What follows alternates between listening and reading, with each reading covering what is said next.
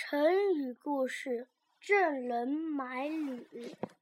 有一位郑国人打算上街去买鞋子，他在家先量了一下自己的脚，然后随手把量好的尺码放在了椅子上，匆匆出门。到了街上，他东看看，西瞧瞧，忽然发现一双鞋子款式不错，觉得很满意。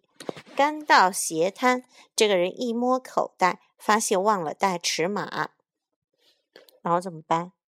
忘了带尺码的话，你会怎么办？回去拿 他是去买什么的？鞋子鞋子买来给什么东西穿？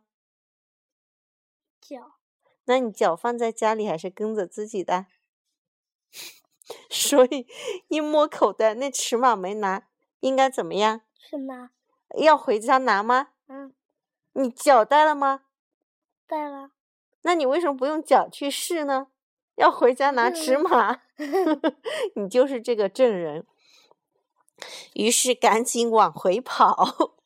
他一到家中，拿起丢在椅子上的尺码，又接着拔腿朝街上冲去。等他上气不接下气地跑到街上，集市已经散了，鞋摊早就不知去向了。跑了两趟却没买到鞋，他感到非常懊恼。别人对他说：“你给自己买鞋，用得着找尺码吗？用你的脚试一试，合不合脚不就行了？”那个郑国人说。哼，我是宁可相信尺码，也不相信我自己的脚的。你是不是也这样？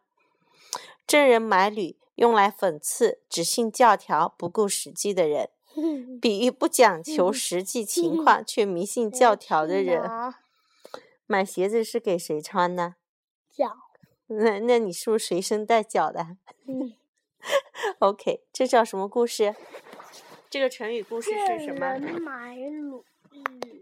对，以前的鞋子就叫履，郑人买履。